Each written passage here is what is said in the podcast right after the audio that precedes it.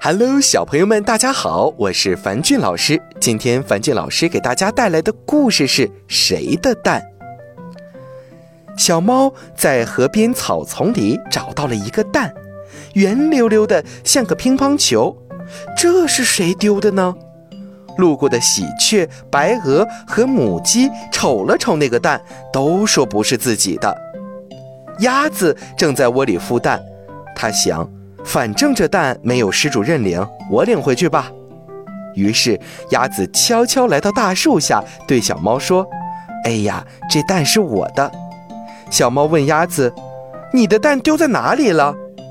鸭子问小猫：“你在哪里捡的呀？”“在小河边呀。”小猫说。“对呀，我的蛋就是丢在小河边了。”鸭子说。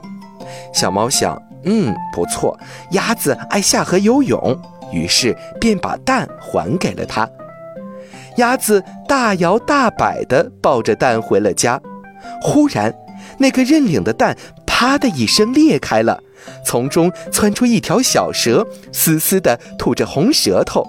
鸭子吓得摔了一跤，撞碎了好几个鸭蛋。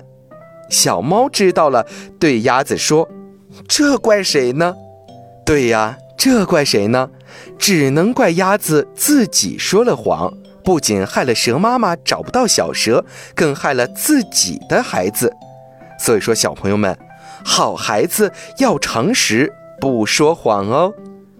好了，今天的故事就到这儿了，早点休息吧，晚安。